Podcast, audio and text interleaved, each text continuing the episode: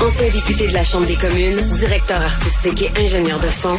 Avec Pierre Nantel, entendez l'actualité. Sans fausse note. Vous écoutez Pierre Nantel, Cube Radio. On parle constamment de comment on peut réagir à la COVID, tant dans les milieux hospitaliers que pour la prévention par les tests, mais euh, il y a de bonnes nouvelles quand même en général quand on parle des laboratoires, des gens de pharmaceutiques qui cherchent à trouver des solutions. Il y a un institut de recherche du Centre universitaire de santé McGill qui lance un nouvel essai clinique concernant la COVID-19 et cette fois-ci, on parle d'un produit qui s'appelle la cyclésonide qui est au banc d'essai pour prévenir l'aggravation des cas légers de COVID-19. On en parle avec la professeure adjointe au département de médecine de l'Université McGill et la pneumologue Nicole Hezer. Bonjour, Madame Hezer. Bonjour. Qu'est-ce que c'est la cyclésonide? Donc, la cyclésonide, c'est un type de stéroïde qu'on utilise souvent pour l'asthme et la rhinite allergique. Euh, ça fait depuis 2008 que c'est approuvé par Santé Canada. Et nous, on veut voir si on peut l'utiliser pour traiter la COVID-19. Et, et la, la, la cyclésonide est-elle, euh, est-ce que c'est ce qu'on retrouve, par exemple, dans des médicaments comme des ventolins? Euh, c'est un médicament qui se trouve euh, exactement comme dans une pompe qu'on utilise, mais c'est un peu différent du Ventolin que, parce que c'est un stéroïde euh, et ça agit localement dans les, les, les voies respiratoires et le vaporisateur, nasal agit localement dans le nez. Et, et, et c'est précisément ce qui vous intéresse, parce que c'est dans le nez que se développent certains symptômes de la COVID-19? Euh, initialement, le virus de la COVID-19, il se multiplie dans le nez avant de descendre dans les poumons. Donc, euh, l'idéal, ça serait de traiter euh, la COVID-19 localement et d'éviter une propagation aux poumons. Donc, on va traiter dans notre étude les patients avec un vaporisateur nasal et une pompe pour les voies respiratoires pour éviter la propagation. vous savez, moi-même, je fais de l'asthme depuis que je suis tout petit. Je prends des corticostéroïdes tous les jours. c'est quand même une, médication qui est maintenant très fréquente. C'est ça la nouvelle façon de traiter l'asthme. Euh, pourquoi cette catégorie de médicaments-là est-elle prisée précisément? Il y a d'autres études comme la vôtre dans le monde, je pense. Euh, on a vérifié certains médicaments de la famille de stéroïdes dans le laboratoire et on a testé plusieurs classes de stéroïdes et on a identifié que le cyclésonide en particulier avait non juste un effet anti-inflammatoire, mais aussi un effet antiviral qui n'était pas partagé par les autres types de stéroïdes. Donc, on pense que c'est quelque chose vraiment relié au cyclésonide et non à toute la classe de stéroïdes inhalés.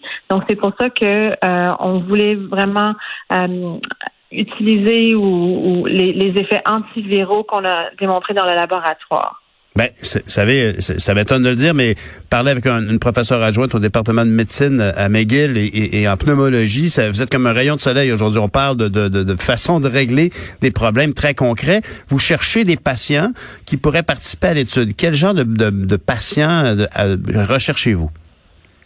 On recherche des patients qui ont été euh, affectés par la COVID-19 dans euh, cinq jours avant l'inscription à l'étude, euh, qui ont un test de COVID-19 positif et qui ont des symptômes légers. Donc, on ne cherche pas des patients hospitalisés, mais vraiment les patients qui sont testés positifs et retournent à la maison. Euh, L'avantage vraiment de cette étude, c'est que les patients restent à la maison et on leur livre les médicaments chez eux le lendemain après l'inscription. Euh, et n'importe qui à travers le Québec peut s'enregistrer euh, de la maison. Et, évidemment, ici, moi, mon premier réflexe, c'est oui, mais est-ce que mon médecin traitant, celui qui m'a, par exemple, ben, j'ai été diagnostiqué, donc, est-ce que je dois consulter mon médecin de famille, mon médecin régulier? Euh, donc, on a des médecins qui font partie de l'étude comme moi. Donc, nous, on suit les patients à travers l'étude. Le traitement, c'est seulement de, un traitement de deux semaines. Donc, on n'a pas nécessairement besoin euh, d'aviser notre médecin euh, parce que ce médicament-là, il n'interagit pas vraiment avec d'autres médicaments. Les patients qui sont pas inclus, par contre, seront des patients qui sont déjà sur des médicaments. Donc, on va pas modifier les médicaments que les patients prennent. On va juste donner ce nouveau médicament. Donc, il y a quand même des médecins qui révisent la liste des médicaments des patients avant qu'on commence l'inscription. Dites-moi, euh, donc, si une personne a un test positif depuis moins de cinq jours, elle vous contacte, euh, vous lui envoyez les médicaments. Euh, est-ce que il y a là au-delà de vouloir participer à une étude, il y a un intérêt d'éviter des complications? C'est ce que vous voulez vérifier d'ailleurs, vérifier si des complications pulmonaires vont se produire ou pas avec la médication? Exactement. Donc, nous, on veut voir si on peut diminuer l'essoufflement associé avec la COVID-19 et aussi diminuer les, les taux d'hospitalisation. Donc, l'avantage, ce serait, si le médicament fonctionne, c'est que les patients deviendront moins malades et auront moins d'effets euh, respiratoires. Donc, euh, ça, c'est vraiment le but de l'étude. C'est sûr que tout médicament a un effet secondaire, mais les effets secondaires de la cyclisonide sont très, très légers. Le plus commun, c'est le muguet, qui, qui a des, taches blanches dans la bouche qui arrête quand le médicament est arrêté. Mais avec un médicament comme ça pour seulement deux semaines, il y a vraiment des minimes effets secondaires. Et dites-moi donc, euh, évidemment, dans un contexte comme celui-là, je pense qu'il est sûrement recommandé de rincer sa bouche après avoir utilisé le médicament. Absolument. Est-ce qu'il y a des, des euh, d'autres euh, effets secondaires qui peuvent être affectés? Par exemple, si une personne prend déjà des médicaments liés à l'asthme, est-ce qu'elle peut participer à l'étude? Non, les patients qui ont déjà un asthme, on va pas les, les euh, inscrire à l'étude parce qu'on ne veut pas modifier des médicaments qu'ils prennent déjà. Alors, vous êtes à la recherche de combien de participants pour et, et, et pour combien de temps? Donc, on espère recruter 454 euh, participants. Euh, on ne sait pas combien de temps ça va prendre à recruter tous les participants parce que ça dépend vraiment des chiffres de la deuxième vague de COVID. Euh, pour une autre étude auquel on a participé avec le médicament qui s'appelle le hydrochloroquine, ça a près à peu près trois mois pour recruter le nombre de participants nécessaires. Par contre, c'était vraiment dans la première vague. Donc, on ne sait pas combien de temps ça va prendre à recruter tous les, participants mhm. parce qu'on est vraiment juste au début de la deuxième vague. En terminant, euh, euh Madame Ezer, euh, quel est quel est le but recherché? Une fois que vous avez fait votre étude Quelles seraient les conséquences euh, de, de, de cette démarche?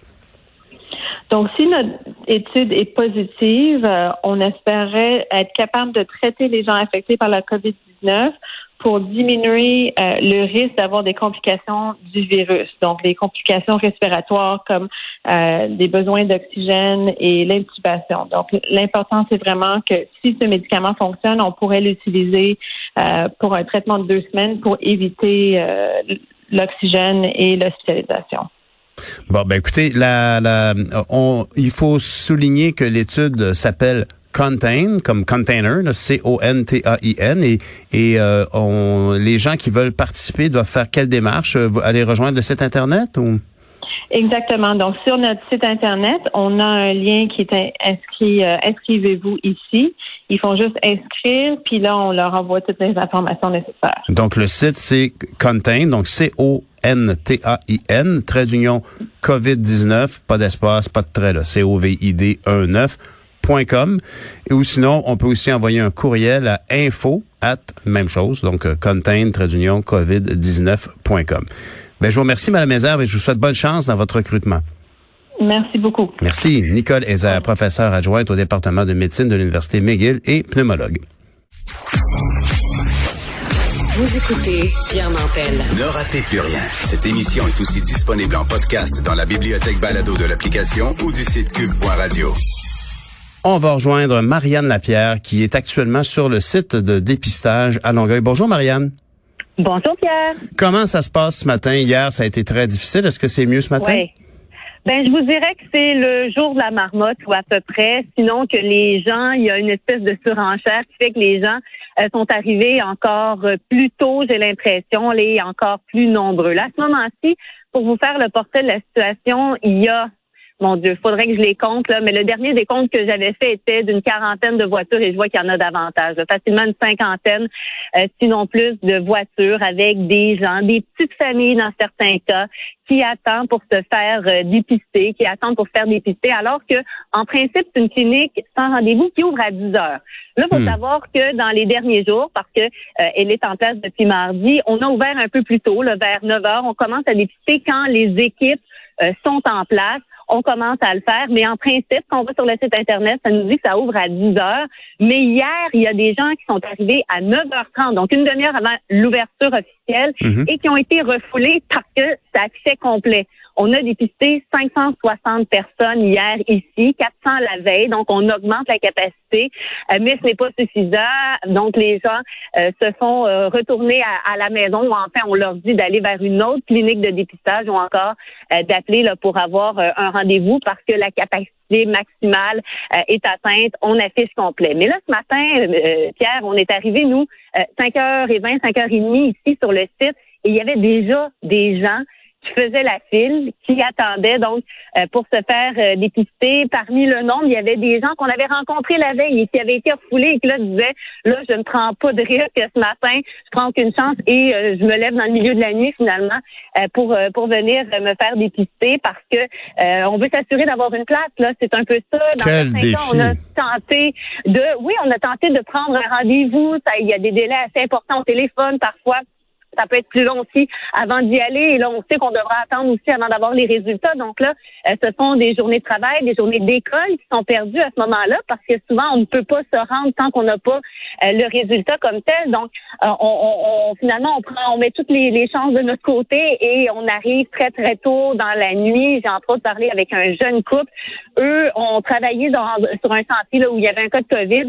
Bref, ils doivent avoir l'attestation comme quoi ils n'ont pas la COVID, ils doivent avoir un, un résultat résultats de test avant de reprendre le travail. Donc, eux, là, ben, ils n'ont pas dormi cette nuit. Ben, Marianne, justement, on peut les écouter, ce couple-là. on a l'extrait. Ça fait comme deux jours qu'on se pointe, puis on nous fait dire qu'il n'y a plus de place. Fait que là, on n'a pas pris de chance, on est venu à 4 heures le matin. Et là, on se lève dans le milieu de la nuit ou on dort pas? On dort pas. Pas dormi bien, Non, pas bien, bien dormi. J'ai été sur un chantier, puis euh, avec mon collègue, puis euh, lui, il a eu le COVID-19, fait qu'on prend pas de chance, puis mon, mon, je me suis fait arrêter de travailler, mon copain s'est fait arrêter de travailler, pour il faut faire les tests avant. Vous en avez besoin pour aller gagner Aller travailler, c'est ça. Ouais, ouais, parce que sinon, il n'y a pas d'argent, il n'y a rien qui va rentrer. J'ai un loyer quand même à payer et tout. Fait qu'ici, Marianne, tu parlais des gens de bonne foi, là, qui veulent faire la bonne affaire, puis qui sont finalement pénalisés. Ils attendent cinq heures de temps dans leur auto, ça n'a aucun sens. Oui, exactement. Et, et, des enfants aussi, là. Réveiller les enfants à 5 heures le matin pour aller faire la file, c'est pas évident non plus. Euh, pour euh, pour les petites familles. On le comprend. Et, et là, faut savoir, j'ai parlé avec la porte-parole hier qui était sur place euh, du site Montérégie qui organise donc cette clinique de dépistage. Et ce qu'on dit, c'est qu'on essaie de tout faire. on est à chercher des endroits où on pourrait installer. On veut du personnel aussi parce qu'ici, on explique que ce sont des gens de Je contribue, des retraités également, hmm. qui sont le personnel de santé là, qui fait faire les, les, dépistages. Donc là, c'est pas évident non plus. Là, on veut en mettre en place, mais on travaille très, très fort pour le faire euh, parce qu'on veut justement euh, augmenter, majorer finalement euh, notre offre de service parce que la demande, elle est très, très forte. On s'en rend compte ici. Et là, aujourd'hui, il y a également une clinique de dépistage sans rendez-vous à Châteauguay, euh, dans le secteur de Saint-Lambert également. C'était le cas euh, hier. Donc, on, on, veut on veut que les gens, on veut offrir le service aux gens, là, mais ça semble être assez compliqué. Pour le moment, il y a d'ailleurs pas de clinique de dépistage sans rendez-vous de prévu cette fin de semaine. Est-ce hmm. que ça va changer? Parce que on a rallongé celle qui est ici au Colisée Jean Béliveau jusqu'à demain. Il y aura encore du dépistage demain. Maintenant, qu'est-ce que ce sera en fin de semaine? Euh, bref, il y a encore pas mal de questions, mais je voudrais qu'il pas mal de gens inquiets qu'on rencontre euh, et qui mettent vraiment toutes les chances de leur côté pour se faire dépister et qui arrivent finalement aux aurores pour pouvoir le faire. Merci beaucoup, Marie-Pierre, d'être si présente sur le terrain comme toujours. Merci. Avec plaisir. Au revoir. Au revoir, Marianne.